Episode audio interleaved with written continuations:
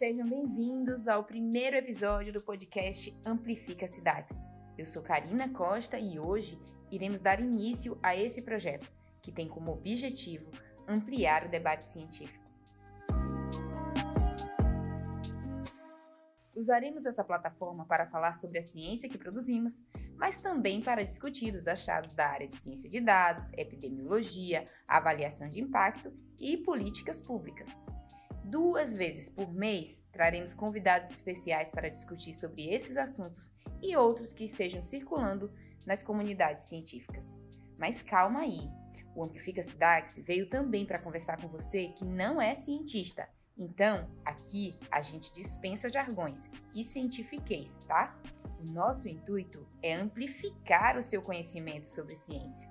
E nesse primeiro programa, vamos falar de políticas públicas, ou, na verdade, quando as políticas públicas são encolhidas ou dispensadas com a justificativa de crise econômica.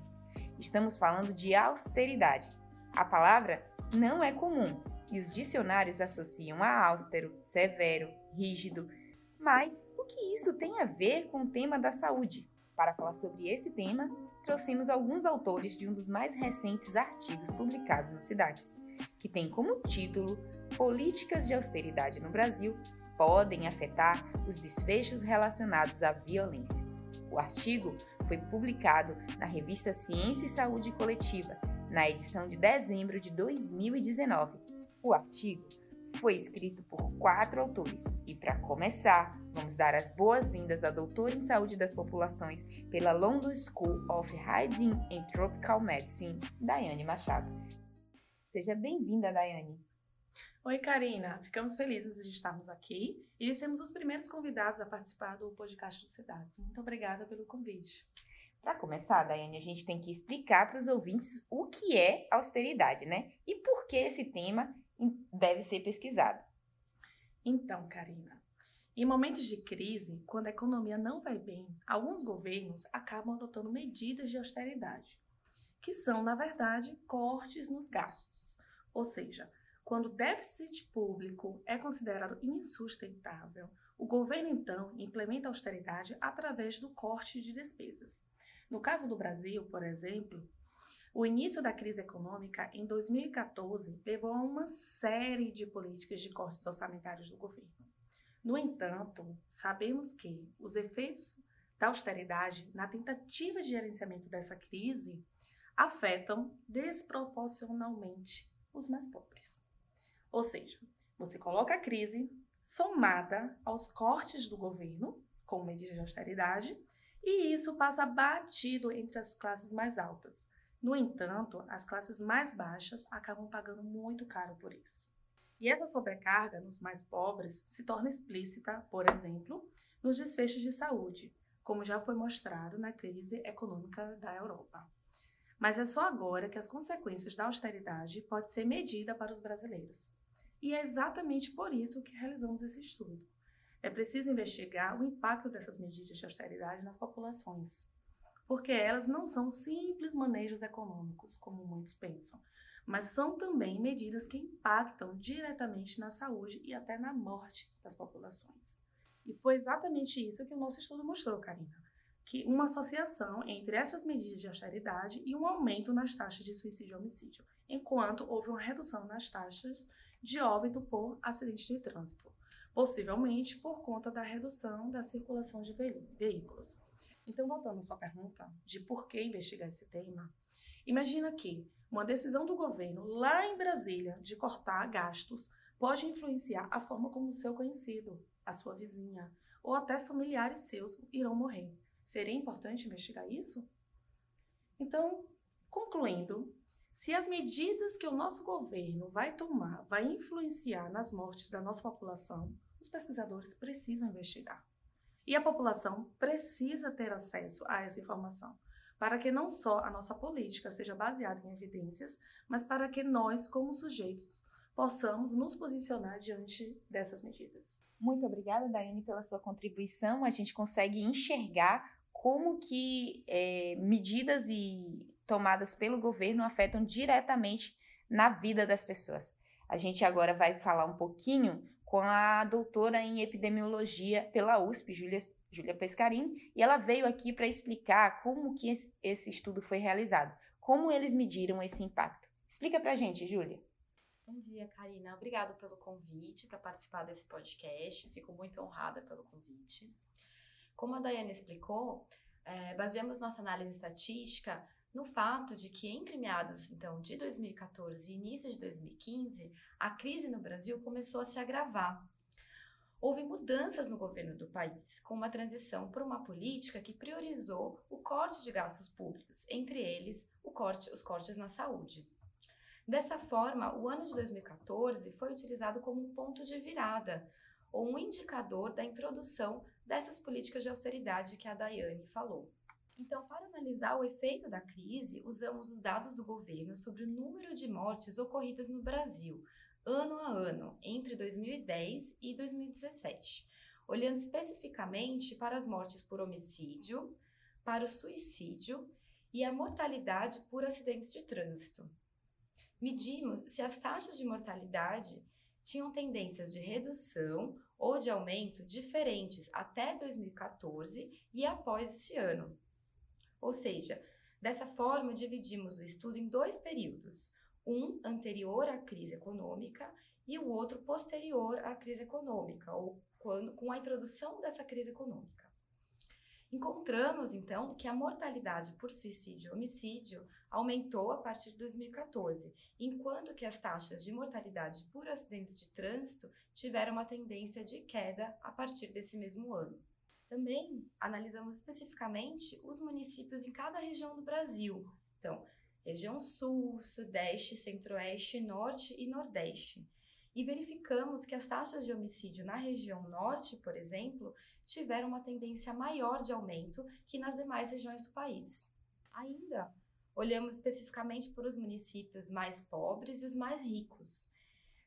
E verificamos que as regiões mais pobres, onde as taxas de mortalidade por acidentes de trânsito, por exemplo, vinham aumentando até 2014, tiveram uma tendência de redução a partir desse ano.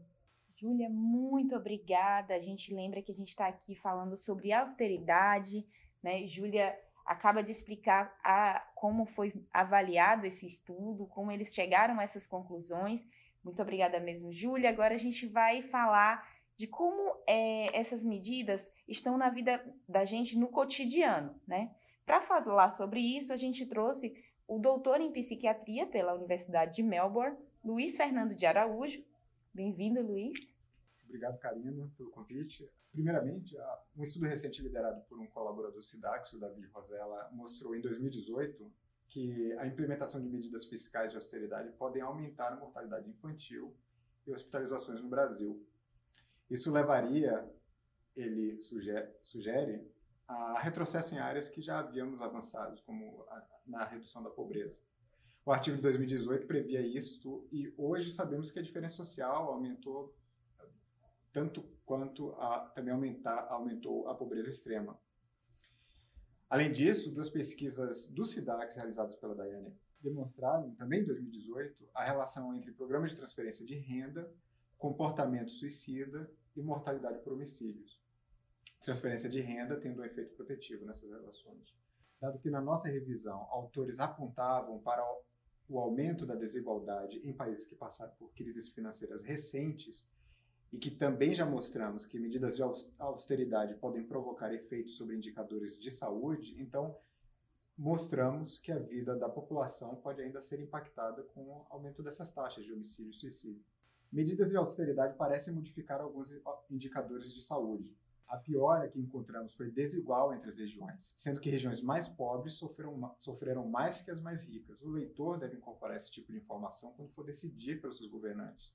Pois medidas de austeridade ocorrem em muitos países, mas poucos são tão desiguais quanto o Brasil. Gerir as finanças de forma responsável é importante para o desenvolvimento, mas esse gerenciamento deve considerar a capacidade que certas regiões têm de se adaptarem a esses ajustes o nosso estudo impacta na vida das pessoas ao contribuir com mais detalhamento para que os cidadãos possam melhor decidir sobre seus gestores. Por exemplo, um estado mais pobre e mais suscetível à entrada de crime organizado em tempos de crise vai ter problemas para expandir seu pelotão policial ou fazer medidas preventivas. Esse estado já parte de uma posição de desvantagem. Os agentes do crime organizado podem, por exemplo, notar essa desvantagem e intensificar a sua atuação nesse estado e diminuir a sua atuação em estados mais ricos. Diante da expansão conhecida do crime organizado no Norte e Nordeste, esta é uma hipótese plausível para o que vem acontecendo nos últimos anos. Por outro lado, se as medidas de contenção de gastos pouparem segurança pública, saúde de maneira geral e saúde mental em específico, lembrando que a gente estudou suicídio, é, isso em estados mais pobres, o efeito do arroz financeiro deverá ser mais equânime. Né? Note-se que tentativas de suicídio e homicídios têm tanto elevado custo social quanto custo financeiro para o sistema público de saúde brasileiro. Luiz, muito obrigada, né? Lembrando aí que ele falou sobre questão de segurança pública, falou sobre como isso afeta é, nos custos sociais e a gente não pode esquecer o custo de uma vida. Quanto vale uma vida, né? Como as medidas públicas e de políticas públicas é, devem pensar sobre essas questões. Só para lembrar para vocês, o nome do estudo é Políticas de Austeridade no Brasil podem afetar os desfechos relacionados à violência. Ele teve quatro autores, entre eles o professor e coordenador do SIDAX, Maurício Barreto. E para ter acesso a esses e outros estudos que o SIDAX tem publicado, pode acessar o nosso site www.sidax.bahia.fiocruz.br, além das nossas redes sociais, né, o sidax.fiocruz no Twitter, o sidax barra Fiocruz no Facebook e o sidax.fiocruz no Instagram. Antes da gente terminar a nossa conversa, a gente queria pedir para os nossos convidados, né, eles para que eles dessem uma dica. Hoje foi o Luiz que vai dar essa dica, né? Uma dica cultural que a gente pode pedir, pode ser um livro, um filme ou até uma peça, uma série que seja tratando sobre o tema que nós discutimos hoje aqui. A minha sugestão, Karina, uh, é o filme Eu, Daniel Blake, que é um filme britânico de 2016, uh, que conta a história de um sujeito de 59 anos que uh, acabara de sofrer um infarto cardíaco e precisa, então, ter acesso ao sistema de suporte financeiro do governo britânico.